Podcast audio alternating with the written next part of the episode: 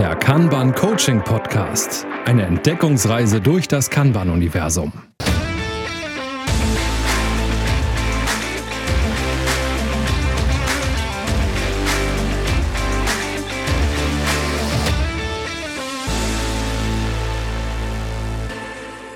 Hallo und herzlich willkommen zu unserer heutigen Folge, die sich dem zweiten Teil des Themas Steuerung und Messung widmen soll.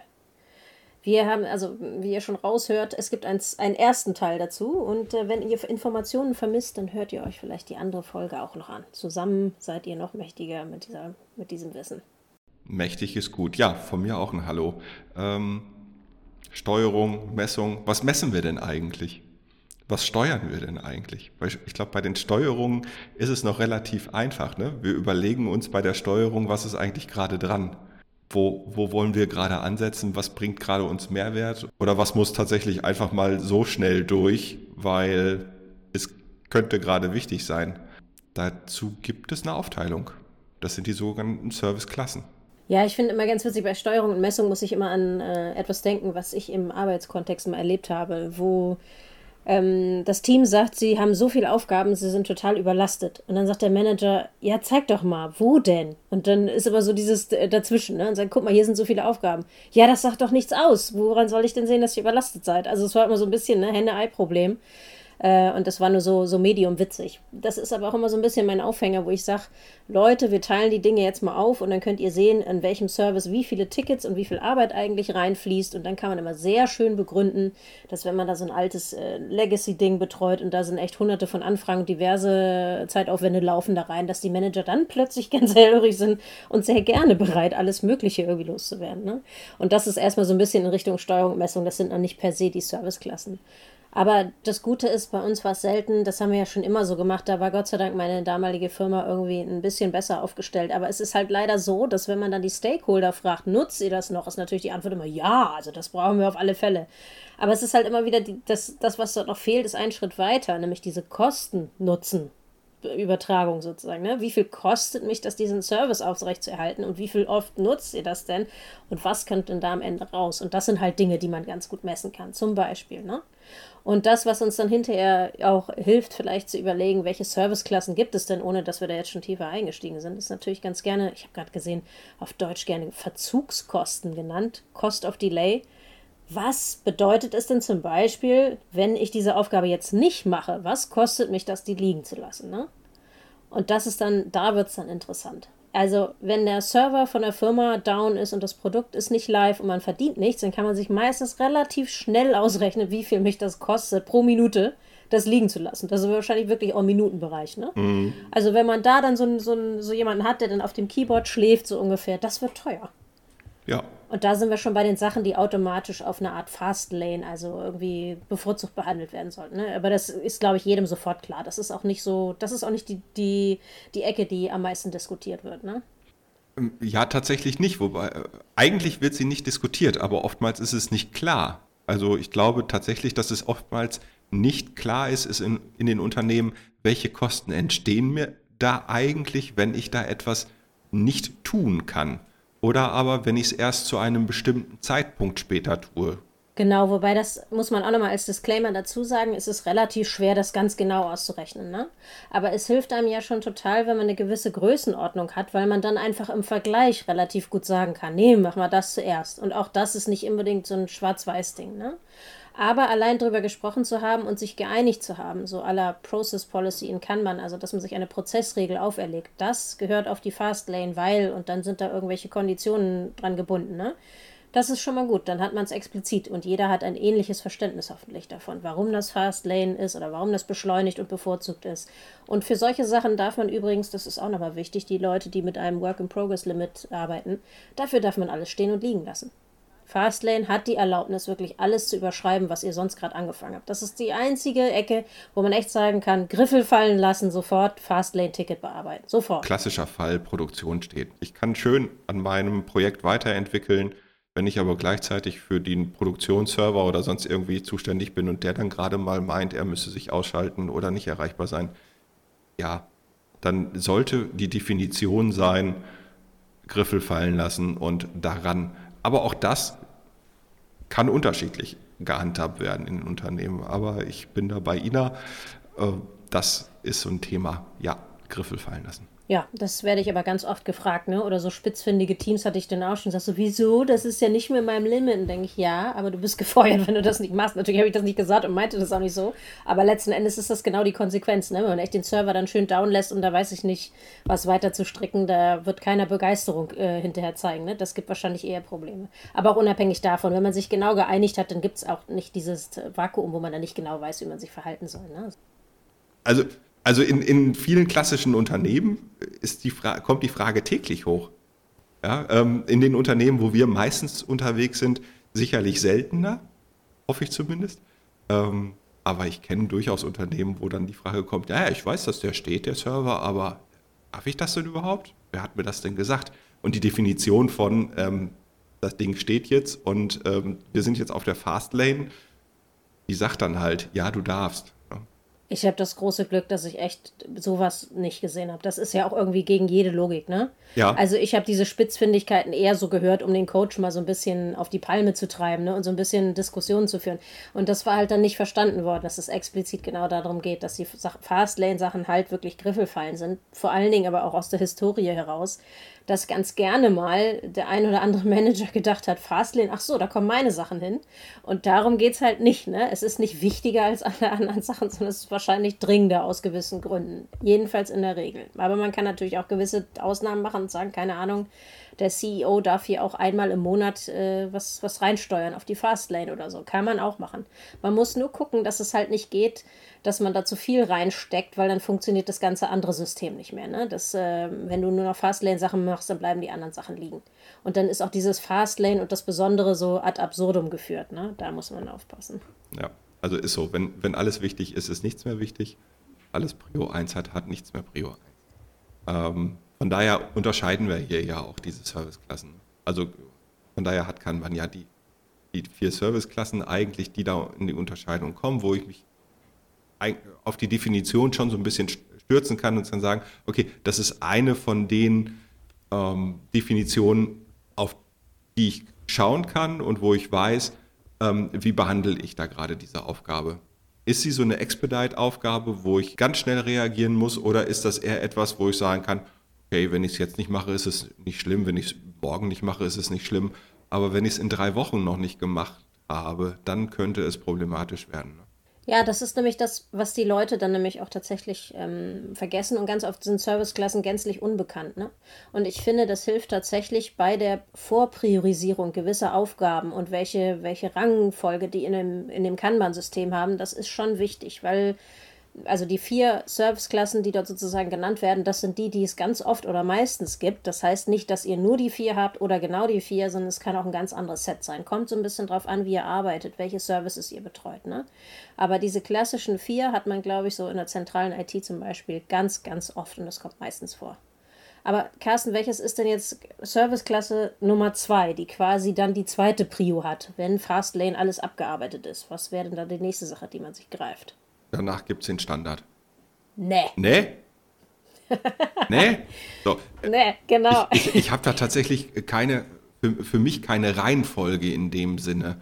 Ähm, weil wenn ich, selbst wenn ich über Fixed Date äh, spreche, dann, dann ist das die, die ich planen kann. So Fixed Date ist irgendwie, da weiß ich, okay, zu einem bestimmten Zeitpunkt sollte es fertig sein, ansonsten habe ich ein großes, ne, oder also vielleicht kein großes Problem, aber ansonsten habe ich irgendwie ein Kostenthema. No? Also für die, die es nicht wissen, Fixed Date ist quasi das mit einer, mit einer Deadline, also mit einem konkreten Termin, zu dem das geliefert werden soll. Ne? Und das sage ich dann auch immer noch mal in meinen Schulungen dazu, das ist nicht so ein Wunschding, ne? Oh, wann möchte ich denn meine Marketingkampagne? Oh, ich glaube, März wäre gut. Das ist keine Deadline. Ne? Wenn man das dann abgesprochen hat und es ist alles schon kommuniziert, wird das vielleicht zur Deadline, weil sonst gibt es wieder Probleme und Dinge, die man bezahlen muss und Verträge, die man einhalten muss, obwohl man nicht liefern kann. Dann ist es vielleicht doch wieder eine richtige Deadline, ein richtiges Fixed Date, also ein konkretes Datum dran. Aber so der klassische Fall zum Beispiel bei vielen Firmen ist das interessant. Es gibt eine Gesetzesänderung und bis dahin müssen gewisse Anpassungen sein auf der Website, im Code, wie auch immer. Und danach, ab dem Zeitpunkt, wo man es halt nicht umgesetzt hat, wo diese Gesetzesänderung eintritt, kann es halt sein, dass man eine riesengroße Summe an Strafe zahlen muss, wenn jemand das auffällt, dass man da nichts geändert hat. Ne? Oder man kann gar nicht, ist gar nicht mehr arbeitsfähig, das ist Worst Case. Ne? Mein Beispiel, ähm, was ich gerne bringe, ist das der, eines Raketenstartes. Der, Raket, der äh, Raketenstart ist für exakt getimed. Und bis dahin müssen alle Prozesse fertig sein.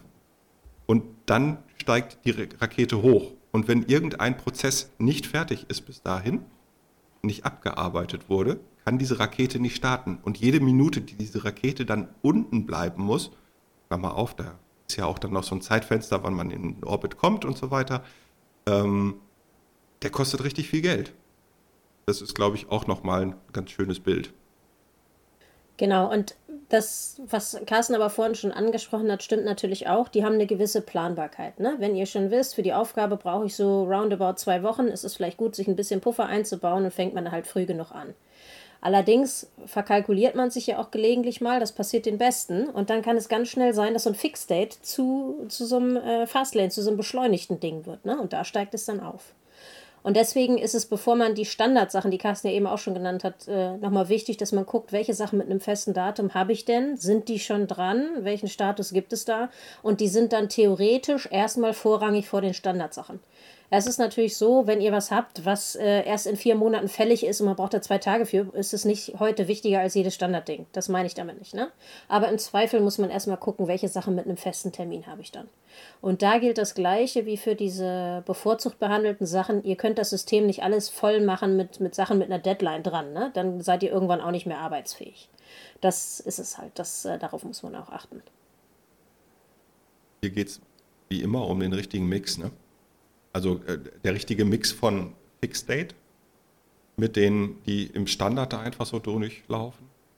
Und ähm, wenn man das ähm, vernünftig mischen kann, in der Hoffnung, ähm, diejenigen, die die Aufträge reingeben, ähm, geben den entsprechenden Mix ähm, rein, dann ist es gut. Ja, ich finde immer so, irgendwer gibt den richtigen Mix rein. Ich finde immer so, das ist so ein bisschen die Frage, wie das Team aufgestellt ist. Ne? Man kann es teilweise selber steuern, man kann es ja sogar automatisieren, dass man Kapazitäten festlegt und so. Ja.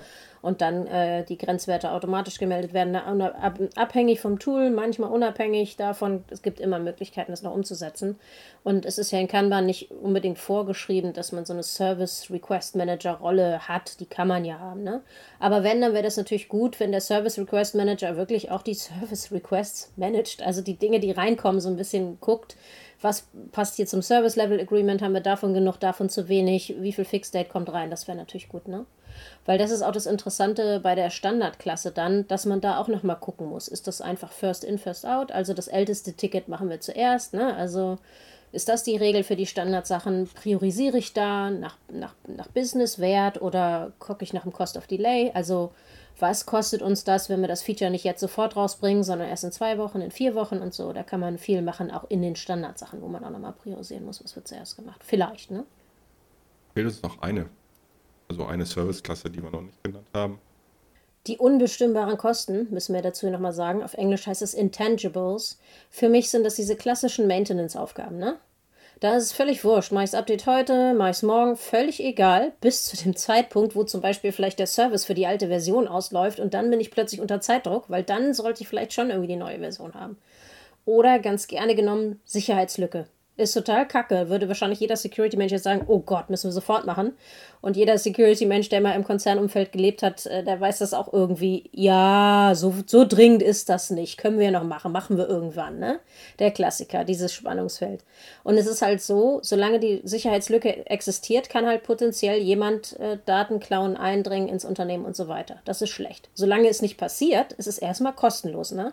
Und das ist halt das Gemeine. Und deswegen kann man es ein bisschen liegen lassen, kann man auch nicht ewig liegen lassen. Diese Maintenance-Aufgaben muss man halt äh, regelmäßig dann mit einsteuern, einfach, damit man sich keine technischen Schulden aufbaut oder das zum Worst Case wird. Und das ist auch gleich das Beispiel, wo aus einem schönen, unbestimmbaren Kosten Arbeitspaket, was normalerweise halt die, die geringste Serviceklasse hat, ne, mit der geringsten Prio, dann ganz schnell auch mal so ein beschleunigtes Ticket werden kann. Nämlich, wenn dann der Angreifer diese Sicherheitslücke findet, dann muss sie sofort zu, ne? Dann ist es Fastlane. Dann kann man nicht warten und überlegen, wie viel Daten der wohl noch holt und so, ne? Und ob der morgen nochmal wiederkommt oder so, dann muss sofort gehandelt werden. Total klar. Ja, genau. Also ich finde diese Serviceklassen super und das äh, explizite Unterhalten über welche Services haben wir denn? Gibt es da unterschiedliche Service-Level-Agreements zum Beispiel auch? Das ist ja ganz oft unausgesprochen. Ne? Trotzdem weiß jeder, bei diesen Server-Sachen, wo der Server down ist, da habe ich eine halbe Stunde Reaktionszeit. Bis dahin muss das Ding komplett wieder gefixt sein. Und das kennt jeder, das hat man aber gar nicht so als so ein Service-Level-Agreement unbedingt niedergeschrieben. Ne? Gibt es ganz oft, dass es nicht explizit gemacht wurde. Und deswegen ist das super schön, sich da nochmal direkt drüber zu unterhalten und was ist denn was und was ist denn der Cost of Delay, wie viele User nutzen das denn hinterher überhaupt, was du hier eingebaut haben willst und welche Nutzer haben denn dann welchen Nutzen auch davon, ne? wie viel Geld sparen wir denn damit, wie viele neue Kunden kriegen wir damit ran, dann hat man mal endlich ein bisschen ein Gefühl dafür, ist das jetzt eigentlich wichtig für die Abteilung, wichtig fürs ganze Unternehmen, ist es dringend und so, da kriegt man einen besseren Grip dran, wenn man da so ein bisschen auf die Verzugs Verzögerungskosten gucken kann, ne? Ja, also ich glaube wirklich, dass wir schon sagen können, macht euch darüber vernünftig Gedanken, definiert das für euch, dann fällt es euch im täglichen Arbeitsleben ähm, leichter. Macht es explizit, schreibt es irgendwo hin, am besten irgendwo aufs Board im Zweifelsfall. Ähm, für diejenigen, die kein physikalisches Board gerade nutzen können, ja, da wird es dann vielleicht ein bisschen schwieriger. Ähm, aber das sollte schon sichtbar sein und äh, in den Köpfen verankert und vor allen Dingen von allen auch äh, angenommen sein. Also es reicht nicht, dass ihr bei euch in der Abteilung das so sagt, äh, wenn der Auftraggeber es im Zweifelsfall ganz anders sieht. Ähm, und das muss allgemeingültig sein. Ja, wobei dann auch diese Diskussion mit den Stakeholdern halt das Interessante ist, ne? Ist sie. Es geht nicht darum zu tun, was die Stakeholder äh, wollen. Es geht auch nicht darum zu tun, was das Service-Team wollte, sondern so eine Art Einigung und äh, allgemeines Verständnis davon zu erzeugen, ne? Und ja, auch warum. Absolut. Das ist manchmal gar nicht so leicht. Hat auch keiner behauptet, dass Gespräche, Gespräche mit Stakeholdern leicht sind. Ähm, oder mit anderen. Nein, nein, äh, das ist auch schon eine komplexe Angelegenheit und äh, die ist nicht mal eben in zehn Minuten runtergeschrieben. Und was dann sehr schön ist, wo man nochmal ganz kurz den Exkurs in Richtung Messung machen kann, wenn man dann hinterher Tickets zählen kann, kann sehen, wie viel Fixed-Date haben wir denn, wie viel Standard, wie viel pro Service, wie viel aus welcher Abteilung, kann man ganz fantastische Auswertungen mitmachen und viel transparenter arbeiten in dem, was man schafft, was man leistet, wo es Grenzen gibt, wie viel ein Produkt genutzt wird und so. Das ist echt super. Da kann man super viel mitmachen. Deswegen bin ich ein großer Verfechter von den Serviceklassen genau. und der Transparenz, die daraus ja. folgt. Und, und du kannst sogar ausrechnen, wie viel Schaden du vom Unternehmen im Zweifelsfall abgewendet hast. Durch diverse ähm, Simulationen.